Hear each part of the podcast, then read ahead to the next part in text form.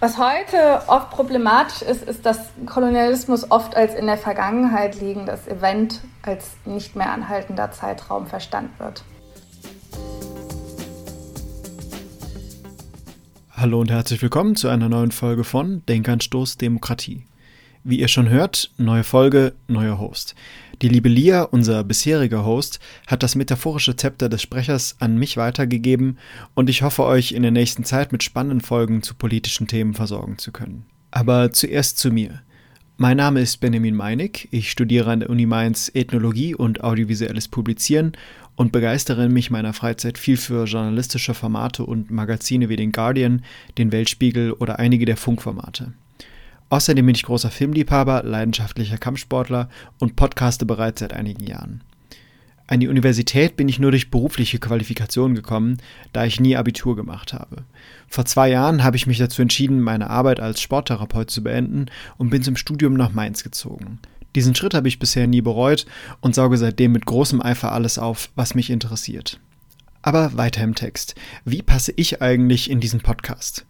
Bei meinem Nebenfach audiovisuellem Publizieren, das man auch mit Fernsehjournalismus umschreiben könnte, findet man schnell die Verbindung zum Podcasten. Aber wo liegt die Verbindung zwischen Ethnologie und Politik? Genau das wollen wir in der heutigen Folge beleuchten. Ethnologie ist eine Sozial- und Kulturwissenschaft, bei der vor allem die Vielfalt der menschlichen Lebensweisen im Mittelpunkt steht.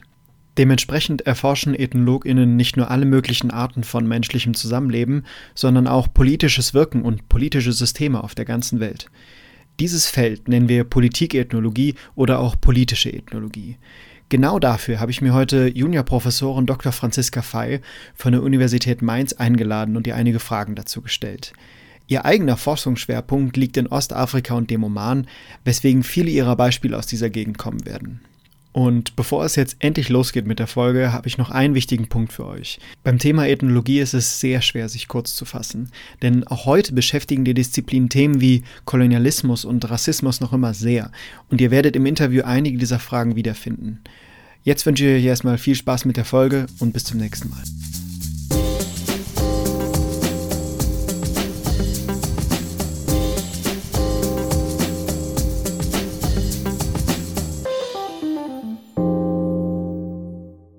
Hi Franziska.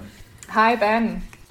Ich freue mich sehr, dass du dabei bist. Könntest du uns so einen kleinen Einblick geben, mit welchen Themen sich die Politikethnologie überhaupt beschäftigt und was spielt da eine größere Rolle? Ja, klar, das kann ich total gerne machen. Ich würde deiner Frage aber vielleicht äh, erstmal noch einen grundsätzlichen Eingrenzungsversuch voranstellen, der klärt, wovon wir bei Politikethnologie eigentlich sprechen ein, bekannteres wissenschaftliches Feld als das der Politikethnologie oder auch der politischen Ethnologie. Und dabei handelt es sich um ethnologische Subdisziplinen, ist sicherlich die Politikwissenschaft an sich.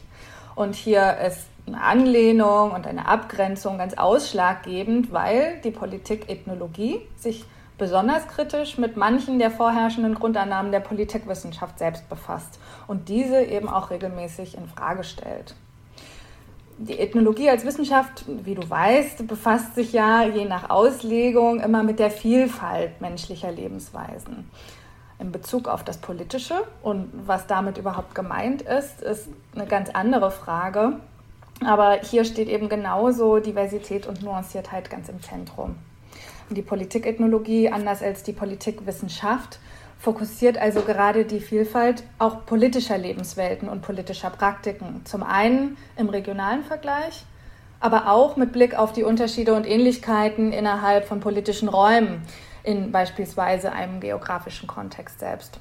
Und das Ziel von äh, Politikethnologinnen und Politikethnologen ist es dabei immer, Möglichkeiten aufzuzeigen, wie wir, politi äh, wie wir politische Prozesse und Phänomene noch breiter verstehen können als wenn wir sie nur mit den im öffentlichen Diskurs, beispielsweise in den Medien, vertrauten und viel genutzten Kategorien fassen. Und zu den Fragen, mit denen sich Politikethnologinnen beschäftigen, gehören dann zum Beispiel, ob wir überhaupt in allen Gesellschaften von solchen Konzepten wie Politik, Macht und Staat sprechen können ob diese Begriffe an die grundsätzliche Existenz gewisser Institutionen geknüpft sind, wie Polizei, Gerichte und Regierungen, und ob daraus folgend klassische politikethnologische Themen wie beispielsweise Verfassungen, Gesetze, Bürokratie oder auch Steuern auch nur anknüpfend an diese Räume und Sphären beschrieben werden können oder ob die auch noch an anderer Stelle beobachtbar sind. Und je nach Auslegung des Feldes gehen aktuelle politikethnologische Themen natürlich noch viel weiter und knüpfen vor allem an eine ganz gegenwärtige Verhandlung von Fragen sozialer Gerechtigkeit und Ungerechtigkeit an, die dieses Thema mit einschließen. Fragen zu Polizeigewalt beispielsweise, zu Rassismus, zu Diskriminierung, soziale Bewegungen und auch postkoloniale Aufarbeitung sind dabei wahrscheinlich so die ähm, auf der Hand liegendsten Beispiele. In meiner eigenen politikethnologischen Arbeit befasse ich mich auf ganz äh, verschiedene Weise mit diesen Fragen der Disziplin und die lässt sich grob in drei Themenbereiche gliedern. Das zum einen während meiner Dissertationsforschung in London und im Feld in Sansibar an der Swahili-Küste in Ostafrika habe ich zum Beispiel zu Fragen der internationalen Entwicklungszusammenarbeit gearbeitet und hier vor allem fokussiert, wie sogenannte Kinderschutzprogramme von den Kindern die besser geschützt werden sollten, selbst wahrgenommen werden. Die Einblicke, vor allem die Kritik dieser jungen Menschen, habe ich dann in Dialog gesetzt mit den teils fiktiven Policies und politischen Zielvorhaben, die doch oft recht fern von den Lebenswelten der Personen, auf die sie abzielen, festgelegt werden. Dann in einem zweiten Forschungsprojekt arbeite ich in Oman auf der arabischen Halbinsel mit Swahili-Sprechern Sprecherinnen, die eine ostafrikanische Migrationsgeschichte haben und zu Fragen äh, von Zugehörigkeit und Diaspora entlang von Ideen wie Staatsbürgerschaft ganz unterschiedliche Positionen beziehen. Und dann in einem dritten Feld, ähm, auf das ich mich beziehe, schaue ich mir vor allem zeitgenössische feministische politische Strömungen im tansanischen Festland an seitdem hier die derzeitige Präsidentin Samia Suluhu Hassan an der Macht ist, ähm, die zurzeit allerdings auch als einzige amtierende weibliche äh, Staatsoberhaupt in einem afrikanischen Staat leitet, hat sich die Präsenz feministischer Diskurse und Fragen im politischen Alltag und in den Öffentlichkeiten, Aushandlung von Geschlechtergerechtigkeit nochmal ganz neu formiert. So viel erstmal zu einem ersten äh, Einblick und Überblick über mögliche Themen und Fragen, die in dieser Subdisziplin zum Tragen kommen. Gott.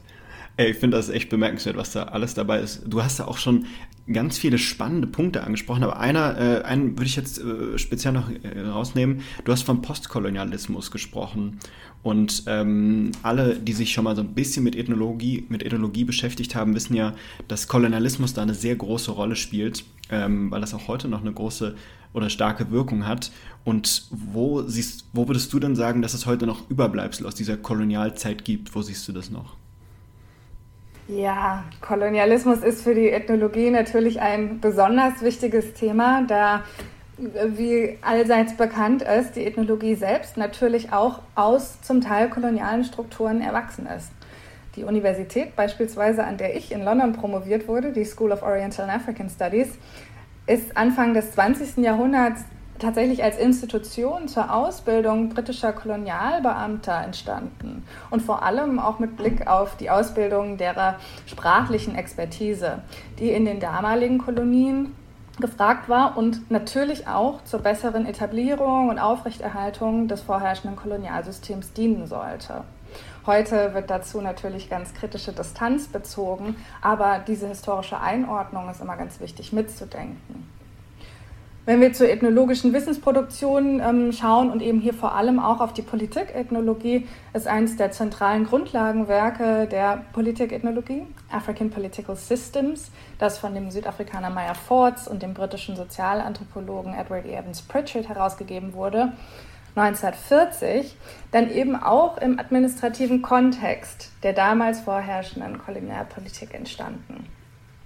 Zu diesem Zeitpunkt hat sich das Verständnis politischer Ethnologie vor allem auf die Klassifizierung von Gesellschaften und die vergleichende und systematische Erforschung soziopolitischer Institutionen und machtpraktizierender Apparate bezogen, sowie zum Beispiel mit Autorität versehener Individuen der Gesetzgebung, Könige, Minister, Richter oder Polizisten. Eine bahnbrechende Erkenntnis war zu dieser Zeit, dass klar erkennbare politische Systeme auch in afrikanischen Kontexten überhaupt vorzufinden waren. Was heute oft problematisch ist, ist, dass Kolonialismus oft als in der Vergangenheit liegendes Event als nicht mehr anhaltender Zeitraum verstanden und konzeptionalisiert wird. Und hier können ethnologische Arbeiten zu einem tieferen und breiteren Verständnis beitragen, die so eine Deutung, so eine Verortung in der Vergangenheit ganz klar in Frage stellen. Und zwar indem wir Kolonialismus eben nicht nur als vergangenen historischen Zeitraum verstehen, sondern vielmehr als Machtstruktur. Und hier kann ich beispielsweise auf ähm, die Definition von äh, Sabelon Lovugaceni, der in Bayreuth dazu lehrt, verweisen. Ihm zufolge ist Kolonialismus als Machtstruktur zu verstehen, die asymmetrische Beziehungen etabliert zwischen sich als kolonisierenden, verstehenden und von diesen als zu kolonisieren verstandenen, als Zivilisierungsmission sozusagen. Diese so, äh, ja, so eine Machtstruktur finden wir natürlich, wenn auch oft nur äh, wenig nach außen getragen, noch heute an vielen Orten unserer eigenen Gesellschaften wieder. Die feministisch-aktivistische Politikwissenschaftlerin Françoise Vergès hat dazu beispielsweise kürzlich ein paar wichtige Fragen formuliert, an denen orientiert, wenn wir sie uns selbst stellen und zu beantworten versuchen, koloniale Kontinuitäten heute noch ganz deutlich werden können, die dazu hinzukommt natürlich auch immer durch andere Mehrfachdiskriminierungen mit geprägt sind. Vergès fragt dazu, Who cleans the world? und What makes the life of the white body possible?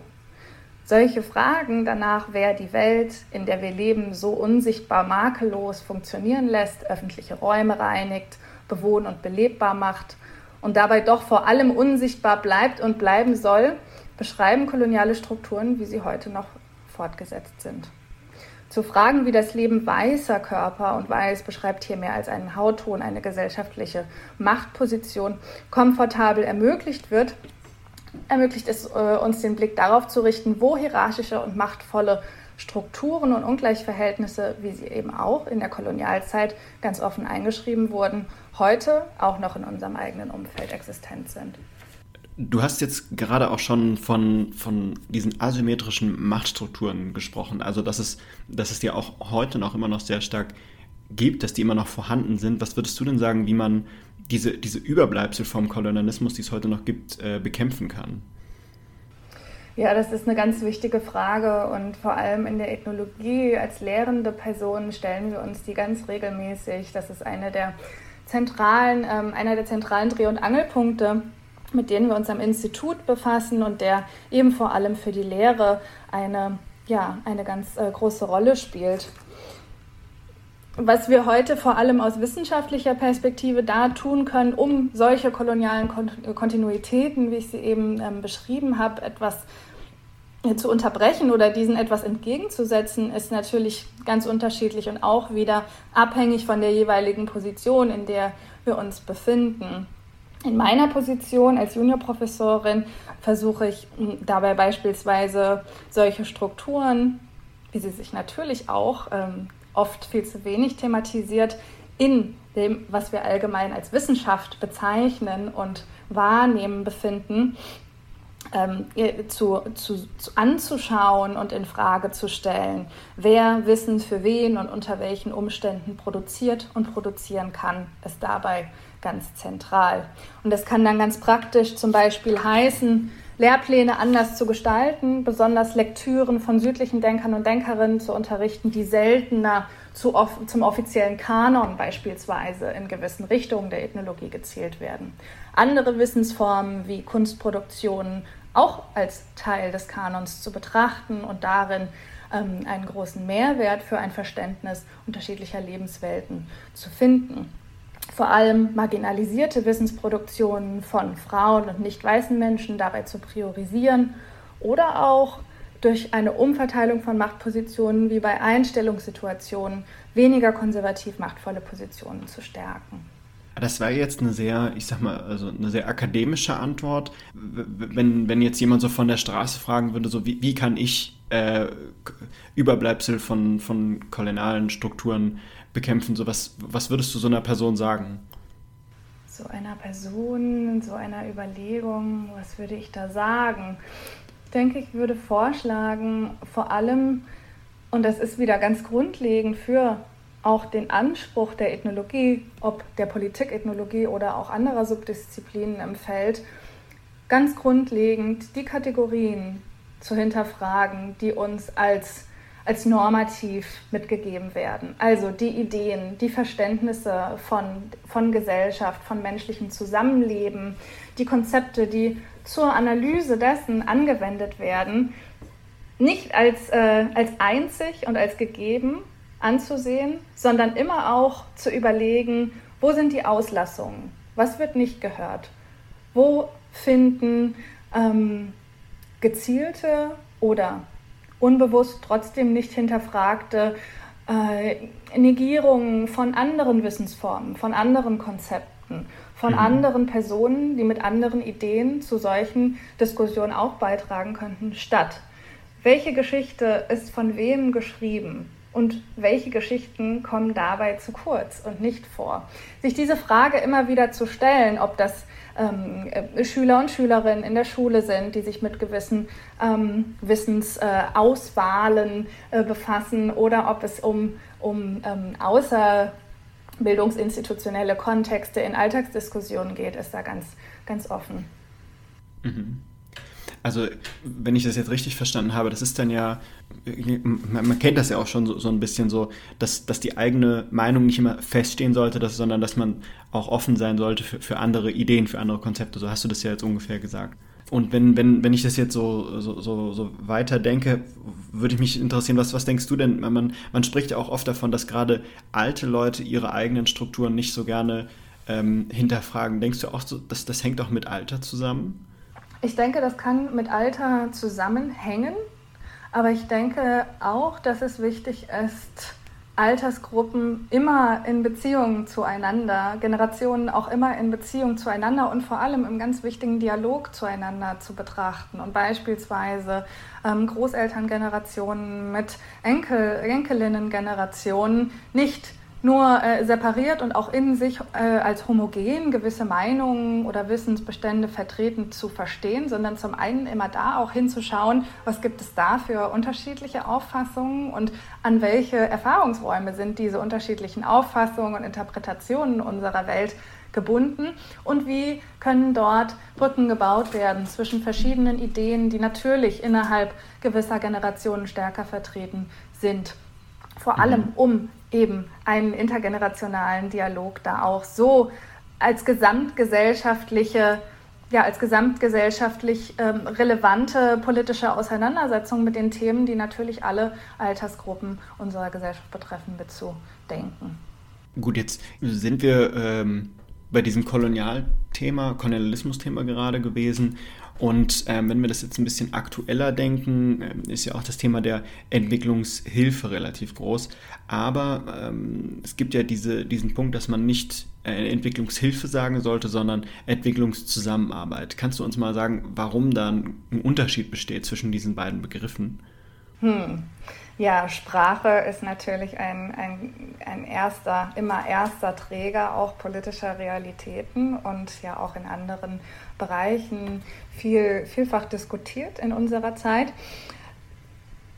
Entwicklungszusammenarbeit soll, wie natürlich auch in der, in der Ersetzung des Wortes Hilfe durch das der Zusammenarbeit, eine, ja, eine, eine Verschiebung eines geberhaften, vielleicht ähm, sehr einseitigen Nord-Süd-Gefälles äh, nochmal anders denken. Also äh, das Konzept der Hilfe, eine hilfsfähige Person oder Organisation, ein hilfsfähiger Staat, ein finanziell starker Staat, hilft einem Staat, der gewisse Dinge nicht so selbst tragen kann. Da gehen natürlich paternalisierende ähm, Ideen von Bedürftigkeit, von ähm, auch ökonomischer Situation und Auslegung mit einher, die so schon seit Jahrzehnten ganz viel Kritik erfahren haben in diesem Feld. Da auf den Begriff der Zusammenarbeit umzuschwenken, ähm, denke ich, ist, ist ganz zentral im Hinblick darauf, dass eine andere, ja, eine andere ein anderes kollaboratives, äh, gleichwertiges Arbeiten auf Augenhöhe, wie auch immer man es formulieren möchte, da ins Zentrum gerückt werden soll, das weggeht von gewissen paternalisierenden, auch kolonialen oder neokolonialen Mustern, Machtstrukturen, die da eben doch auch oft ähm, kritisiert werden und ein gemeinsames an sozialen Problemen oder Fragen arbeiten ins Zentrum gestellt werden soll. Inwiefern dann natürlich sich auch Strukturen selbst, die ja das Zentrale sind, was unter der Sprache liegt. Also ich kann beispielsweise gendern, kann aber trotzdem sexistische Strukturen aufrechterhalten. Somit kann ich auch eine Entwicklungshilfe, Entwicklungszusammenarbeit nennen, aber trotzdem an paternalistischen Strukturen in der Praxis nichts ändern oder Projekte genauso durchführen, wie ich es vorher auch getan habe. Das ist immer die Frage, die für mich noch viel wichtiger ist und im Zentrum steht. Ja, zeigt sich irgendwo, dass die, dass die Macht der Sprache doch, doch sehr groß ist, nicht wahr? Gut, ähm, jetzt sind wir gerade schon beim Thema Entwicklungszusammenarbeit. Die ist hier und da gerne mal in der, in der Kritik und man, man hinterfragt das auch oft. Was würdest du denn sagen oder was, wie würdest du das aufbauen? Was, ist, was sind Vorteile und was sind Nachteile von Entwicklungszusammenarbeit? Mir persönlich in meiner ethnologischen, politikethnologischen Arbeit geht es eigentlich grundsätzlich erstmal immer nicht um die Frage, ob Entwicklungszusammenarbeit oder kurz EZ gut ist oder schlecht, ob es sie geben sollte oder nicht, ob wir sie abschaffen sollen oder ob es weitergeführt werden soll, sondern mir geht es vielmehr darum, dass wenn wir akzeptieren beispielsweise, dass so ein System, der ein politisches System der EZ existiert, zu fragen, wie EZ gemacht wird und wie sie im Rahmen der Gegebenheiten besser werden kann. Also die Frage nach dem Wie immer viel stärker zu fokussieren als die Frage nach dem Ob. Mit meiner Arbeit zu internationalen Kinderschutzprogrammen beispielsweise hier in Sansibar habe ich dabei gezielt den Dialog mit Kinderschutzpolicies Machenden und Umsetzenden bei Kinderschutzorganisationen wie Save the Children und UNICEF gesucht. Ich hatte vor meiner Forschung selbst kurzzeitig in Kinderschutz- und Bildungsprogrammen von beispielsweise der Gesellschaft für internationale Zusammenarbeit, der GIZ und auch Save the Children in Eschborn und Berlin gearbeitet und wollte mit meinem eigenen Wechsel in die Ethnologie dann eine kritischere Position einnehmen, als ich sie innerhalb der EZ-Strukturen selbst beziehen konnte.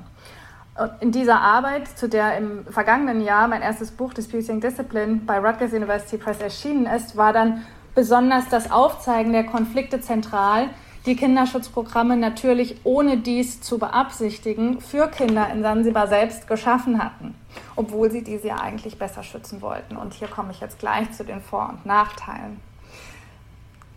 In meinem Buch, meiner ethnologischen Arbeit, ähm, sind immer beide Aspekte zentral.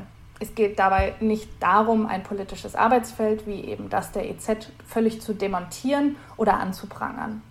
In der Ethnologie und vor allem in der politischen Ethnologie ist gerade konstruktive Kritik immer das Interessante. Also eine Dekonstruktion mit gleichzeitigem Aufzeigen generativer Momente und Potenziale. Und bei meinem Beispiel internationaler Kinderschutzprogramme zu bleiben, ähm, ist es also wichtig, zum einen aufzuzeigen, wo diese Programme oft zu Recht ansetzen, wie beispielsweise dem Missstand, dass sich viele Erwachsene weltweit, beispielsweise Lehrer oder Eltern, nicht an existierende Gesetzesrahmen, die Kinder vor Gewalt schützen sollen, halten. Und das gilt für Sansibar ganz genauso wie für Deutschland oder die USA. Also es ist hier ein losgelöster Blick vom globalen Norden in den Süden, sondern ein wirklich rein globaler Blick, der der Ethnologie da zugrunde liegt. Die Intention, Kinder besser vor oft ausufernder Gewalt zu schützen, ist grundsätzlich natürlich eine positive. Und bei, Regierenden anderer, äh, bei Regierungen anderer Länder ist, ist selten genug Geld vorhanden, um in Lehrerfortbildungen oder Infrastruktur zu investieren, beispielsweise zur Beweisnahme bei sexuellen Übergriffen oder bei gerichtlicher Nachverfolgung von anderen Gewaltvorkommnissen. Die Nachteile solcher Programme werden dann aber deutlich, wenn man wieder die Frage nach dem Wie ins Zentrum rückt. Die Schwerpunktsetzung von Programmen wird eben selten ausreichend an tatsächlich vor Ort durchgeführten Bedarfsanalysen und lokaler Priorisierung von Themen orientiert, sondern viel zu oft an im globalen Norden festgelegten Konzepten und Programmierungsformen orientiert, die dann kaum Aushandlungsspielraum für kooperierende Regierungen vor, ähm, äh, einräumen. Der sprachliche Aspekt kommt da auch nochmal dazu, da genau eben, wie wir eben schon auf äh, Sprache zu sprechen kamen, koloniale Sprachen äh, ganz klar im Zentrum stehen, die die Konzeptionalisierung gewisser sozialer Probleme natürlich auch auf eine gewisse Art framen, also rahmen. Und diese Rahmungen finden dann beispielsweise in Sansibar immer erst an zweiter oder dritter Stelle auch auf Swahili als Lokalsprache statt, an erster Stelle aber doch meist auf Englisch, was eine gewisse Interpretation und Übersetzung von Ideen natürlich auch wieder nicht in der ähm, in der äh, jeweiligen Region verortet, sondern außerhalb dieser. Und das hat bei äh, meinen Gesprächspartnerinnen in Sansibar beispielsweise immer wieder zu Frustrationen geführt, da dort äh, Entwicklungszusammenarbeit eben viel zu oft auch aufgrund dieser Aspekte als mehr von außen kommend denn von innen aus der eigenen Gesellschaft heraus erwachsen verstanden wird und somit eben auch nicht als ähm, ja, als eigene, als eigene Anliegen zu interpretieren ist. Du hast jetzt gerade schon ganz viel äh, uns zu diesem Kinderschutzprogramm erzählt und äh, auch erzählt, dass, dass, dass du mit denen selber auch geredet hast. Was war denn deren eigenen Meinung dazu? Was haben die denn dazu gesagt zu diesen Schutzprogrammen? Ja, das ähm, steht natürlich alles in meinem Buch. Aber ähm, also das nur als Betonung, da wirklich diese Einblicke, die die Kinder selbst in, auf diese Programme, in diese Programmumsetzungen gegeben haben, zum einen vor Ort völlig zu kurz gekommen sind und zum anderen eben dann auch die wichtigste Datenbasis meiner eigenen Studie geworden sind und auf aufbauend auf deren Kritiken dann äh, eine Möglichkeit geschaffen haben, politische Zielvorstellungen, politische Diskurse überhaupt erst zu hinterfragen, immer zurückkommend auf Aussagen, Einschätzungen oder ich habe vor allem mit ähm, kreativen Methoden wie ähm, Gedichte schreiben und Fotografie gearbeitet, um solche natürlich auch oft schwierigen ähm, Positionierungen von Kindern zu Themen wie, ja, wie Gewalt, wie Disziplinierungsformen, wie äh, Schutzanliegen überhaupt fassen zu können und für sie ähm, auch möglich zu machen, die immer wieder darauf zurückkamen und dadurch eben eine, eine ganz andere, bisher so nicht dagewesene Diskussion ermöglicht haben. Ähm, eins der Beispiele, das ich äh, dir geben kann, ist zum Beispiel, dass in einigen der Schulen, in denen ich meine Forschung durchgeführt habe und in denen Save the Children Kinderschutzprogramme etabliert hat, beziehungsweise zu dem Zeitpunkt eine Pilotstudie, eine erste Teststudie durchgeführt hat, wie diese Programme ankommen. Ähm, und äh, Zentrum äh, der äh, Programme, beziehungsweise zentral ähm, zu diesen Programmen war die Abschaffung der Körperstrafe, also die Dis der Disziplinierungsform durch Stockschläge an diesen Schulen. Somit stand ein Verbot von Stockschlägen an diesen Schulen durch Lehrpersonal ähm, an erster Stelle, was aber nicht betrachtet ähm, bzw. Äh, mit äh, in, in die Gleichung genommen wurde, war, dass die meisten der Lehrer an den jeweiligen Pilotschulen gar nicht ausgebildet waren in alternativen Disziplinierungsformen, beziehungsweise auch keine ähm, Angebote zu alternativen Disziplinierungsformen von Seiten der, der ähm, Organisation der Entwicklungszusammenarbeit bekommen hatten, die es ihnen ermöglicht haben, sich andere ähm, Disziplinierungsformen von beispielsweise Schulklassen, die aus über 120 Kindern ohne ähm, äh, besonders umfangreiche infrastrukturelle Gegebenheiten wie beispielsweise Tische oder Stühle, also 120 Kinder, die vor einer Lehrperson auf dem Boden sitzen, äh, so zu kontrollieren, dass Unterricht überhaupt möglich wurde.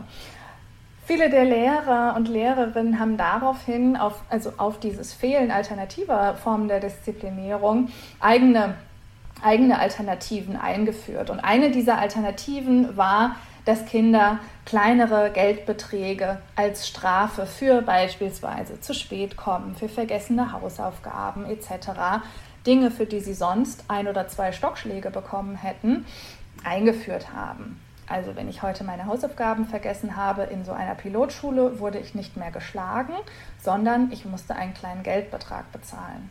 Und hier lag die Krux für viele der Kinder, die daraufhin ähm, in meiner Auseinandersetzung, meinen ähm, Diskussionsrunden mit ihnen selbst selber immer wieder berichtet haben, dass in zahlreichen Armutskontexten, die in Sansibar vorhanden sind, das Zahlen von auch kleinsten Geldbeträgen für diese Kinder eine viel, viel schwierigere Herausforderung dargestellt hat, als, als ein oder zwei Stockschläge einstecken zu müssen und daraufhin viele der Kinder selbst wieder gefordert haben, geschlagen zu werden, was natürlich eine ganz katastrophale Auswahlmöglichkeit darstellt, aber ebenso von der Entwicklungszusammenarbeitsorganisation ähm, leider zu diesem Zeitpunkt noch gar nicht mit in den Blick genommen worden war und somit ein, ja, ein paralleles System von ähm, teilweise Missübersetzungen oder Interpretationen dieser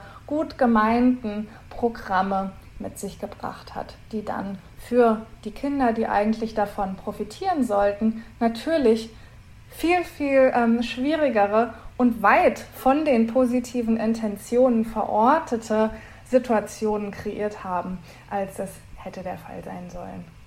Puh, okay. Und dazu ist vielleicht noch anzufügen, also ich habe kontinuierlich in, in der Diskussion mit der Organisation, in dem Kontext war Save the Children vor Ort, natürlich auch diese Einblicke besprochen und rückgemeldet. Und was da eben auch immer wieder ganz, ganz spannend ist, vor allem aus politikethnologischer Perspektive, ist, dass auf struktureller Ebene, also in diesem großen Bürokratieapparat EZ, oft eben einfach auch die Räume fehlen beziehungsweise die strukturellen Positionen gar nicht mit geschaffen sind, die solche Einblicke ermöglichen, wie beispielsweise dann durch eine, bei, in meiner Forschung, durch eine 18-monatige langwierige, geduldige, ähm, konsistente ethnografische Forschung im Feld, die einfach mit den Menschen, egal welcher Altersgruppe, die in diese Programme eingebunden wurden, immer wieder gesprochen hat, parallel zu den offiziellen Gesprächsterminen oder Runden, die durch solche Organisationen vereinbart werden,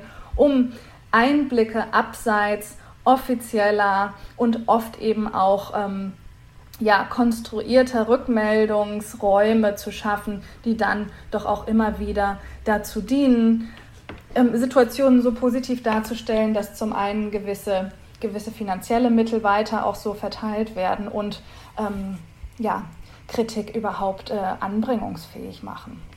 Okay, sehr spannendes Thema. Ich nehme mal an, äh, alle, die jetzt da sich nochmal mit dem Thema beschäftigen wollen, sollten vielleicht einmal einen Blick in dein Buch werfen. Jetzt äh, gehen wir aber nochmal einen Schritt weiter, äh, nämlich zum Thema Staat. Was halten Politikethnologinnen denn von dem Konzept des Staates?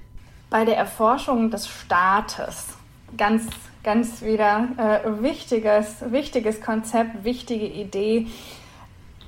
Ja, wie ich bereits vorhin schon mal kurz angerissen habe, ähm, geht es zum einen immer um die Alltagswelten und Erfahrungsräume in und mit den direkten Verkörperungen des Staates, also beispielsweise mit oder in der Polizei, in gerichtlichen Räumen etc.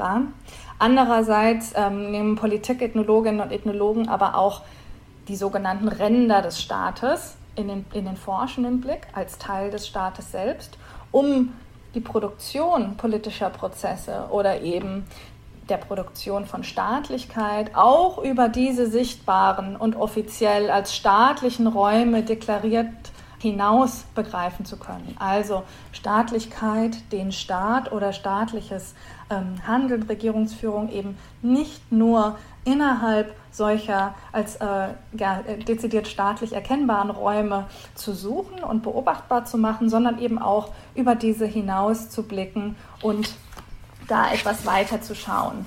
Und da ähm, sind die Ethnologin Wiener Das und Deborah Poole ähm, jetzt vor knapp 20 Jahren bereits äh, recht ja, richtungsweisend gewesen in, in äh, der Herausgabe ihres Sammelbandels, äh, der den den Titel ähm, trägt Anthropology in the Margins of the State, also die Ethnologie an den Rändern des Staates. der eben genau diese Notwendigkeit der Staatsforschung abseits direkt erkennbarer staatlichen, äh, direkt erkennbaren staatlichen Wirkens, also an den sogenannten Rändern des Staates, formuliert hat. Talal Assad, ähm, äh, der bekannte Ethnologe, hat in diesem Band zum Beispiel damals formuliert, dass man solche Ränder als staatlich noch nicht erschlossene Peripherien und als Räume und Praktiken, durch die der Staat erfahren wird, verstehen könnte. Und eben solche Räume und Praktiken finden natürlich auch an ganz unterschiedlichen, ähm, sich an ganz unterschiedlichen Stellen wieder.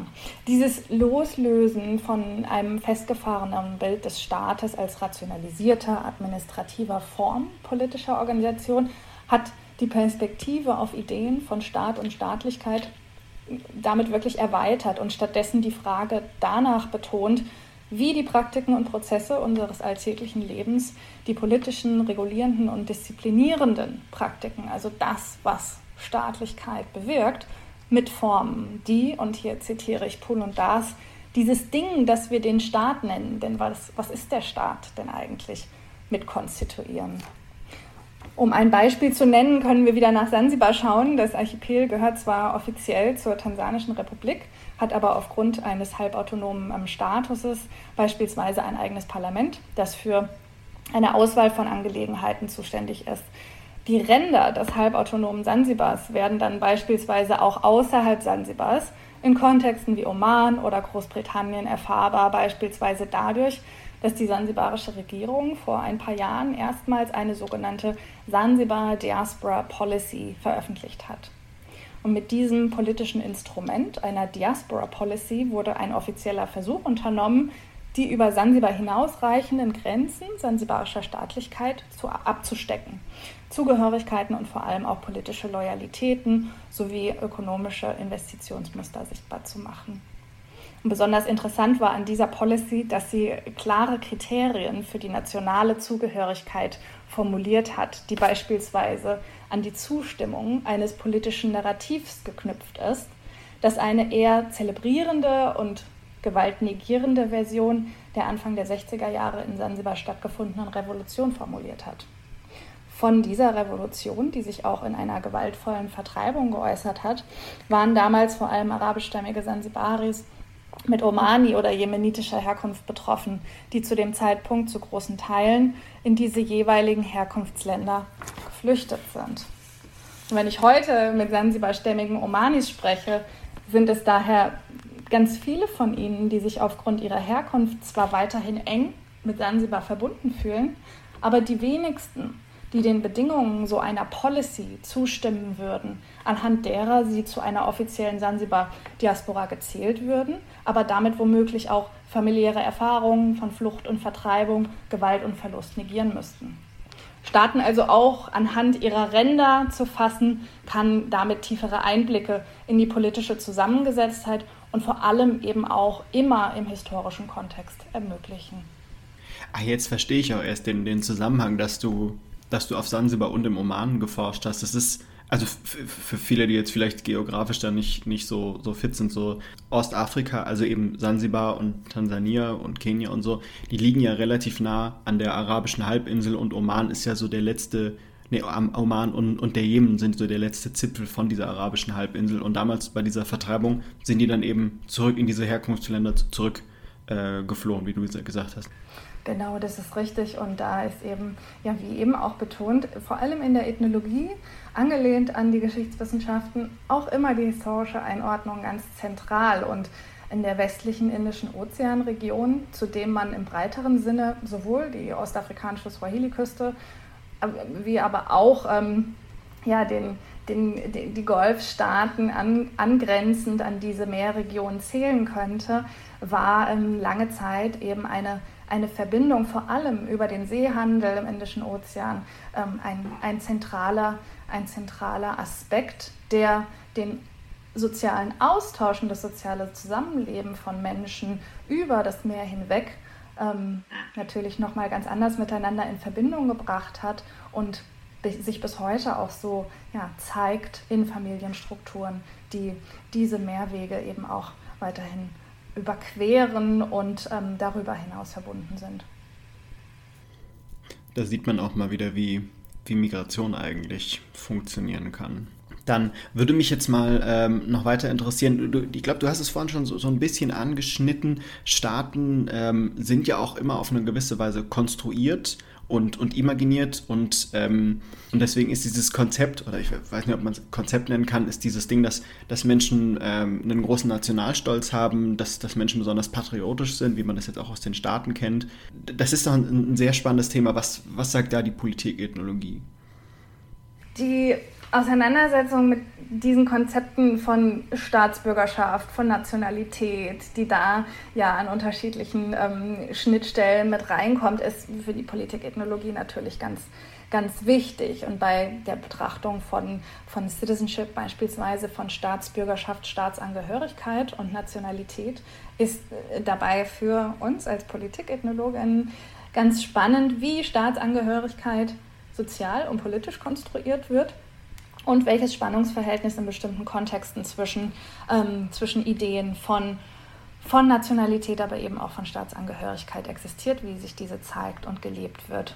Und vereinfacht gesagt sprechen wir da äh, im Hinblick auf äh, Staatsbürgerschaft von politischen Zugehörigkeiten und vom Leben von Menschen miteinander innerhalb von politischen Gemeinschaften und ähm, derer gerade eben auch, äh, bei denen gerade eben auch der Staat beziehungsweise politische Institutionen ganz aktiv auf die Identifizierung und ähm, Zugehörigkeitsverständnisse seiner, ihrer Bürger mit einwirkt. Und bei Nationalitäten sprechen wir eher von einem breiteren Herkunftsbegriff, der weniger juristisch, mehr auf ethnische Zugehörigkeit gepolt ist und ähm, unter anderem eben vor allem äh, kulturelle Erbschaften fokussiert, oft mehr als natürliche als als politische als politisch hergestellte Kategorie verstanden und interpretiert.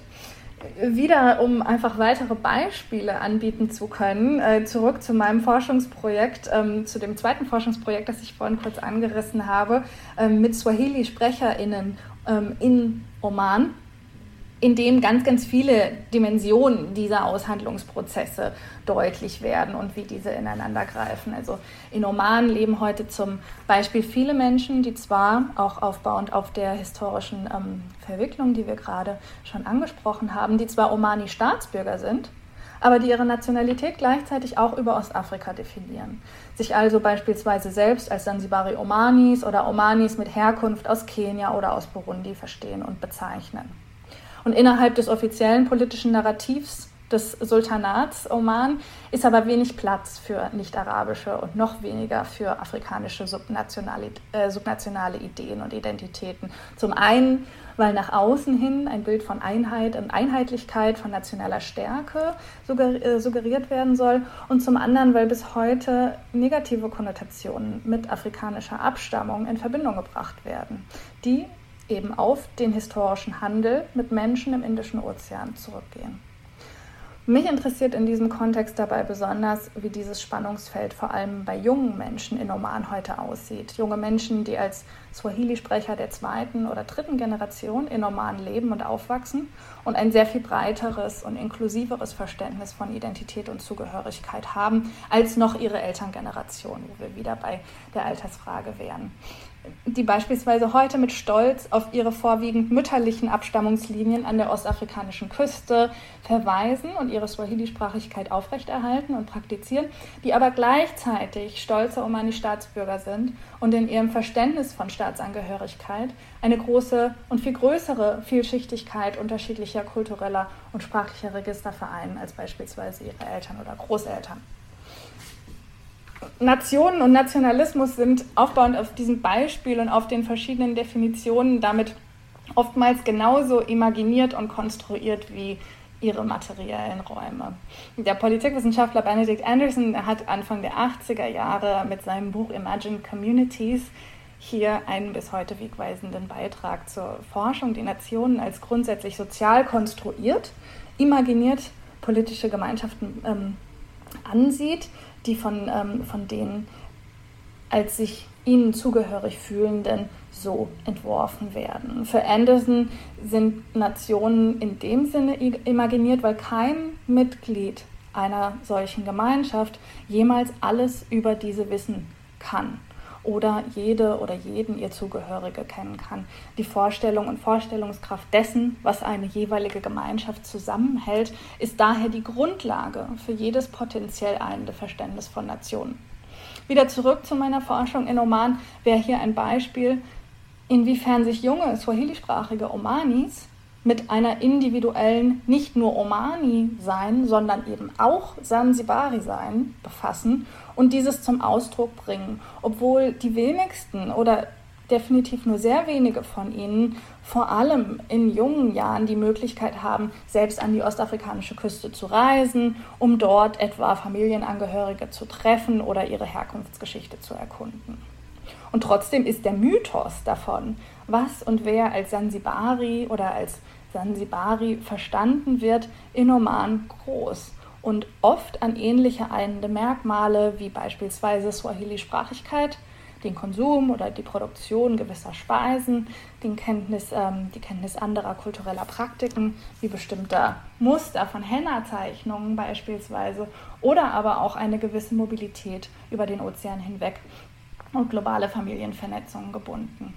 Der Vorstellung einer oft fälschlich angenommenen homogenen Nationalität oder politischen Gemeinschaft der Sansibaris oder Swahili-Sprecher im Allgemeinen wohnt also eine gewisse Kraft inne, die gewisse Verbindungen und Kategorisierungen nach sich zieht.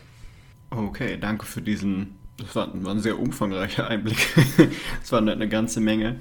Auch wieder, ich, ich finde das immer wieder spannend mit, dein, mit deinen Beispielen, weil die ja so ähm, so weit weg sind von dem, mit was wir uns normalerweise, wenn das so um, um Staaten oder vielleicht auch für Leute, die Politikwissenschaften studieren oder so, sich damit beschäftigen. Das ist so weit weg, der, der Oman und, und, und Sansibar. Ich finde es hervorragend, dass wir gerade das jetzt da raus, äh, rausziehen.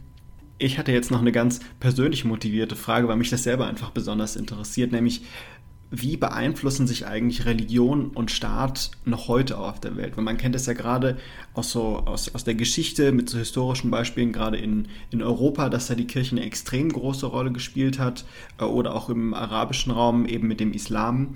Ähm, was, was siehst du da heute noch? Hm, ja, auch eine ganz, ganz wichtige Frage für unsere Zeit und ähm, staatliche Strukturen und Prozesse von Regierungsführung sind natürlich immer auch zu unterschiedlichen Graden und auch zu unterschiedlich offengelegten Graden von den religiösen Realitäten der jeweiligen Kontexte geprägt, in denen sie, in denen sie vorherrschen. Wieder zurück nach Sansibar. Anders als auf dem tansanischen Festland beispielsweise, wo sich die unterschiedlichen religiösen Zugehörigkeiten recht gleichmäßig verteilen, sprechen wir in Sansibar von einer Bevölkerung mit geschätzten 99 Prozent Muslimen. Und dieser hohe Anteil beeinflusst natürlich auch staatliche Prozesse des Archipels. Hier beispielsweise insofern, dass das Rechtssystem Sansibars ein duales ist, das sich sowohl aus dem britischen Common Law, wieder zurückführend auf die Kolonialzeit, zusammensetzt, aber eben auch islamisches Recht mit islamischen Gerichtshöfen einsetzt, die jeweils zu unterschiedlichen Graden für verschiedene Verantwortlichkeiten für verschiedene Fragen und Lösungsansätze zu Fragen des gesellschaftlichen Zusammenlebens verantwortlich sind.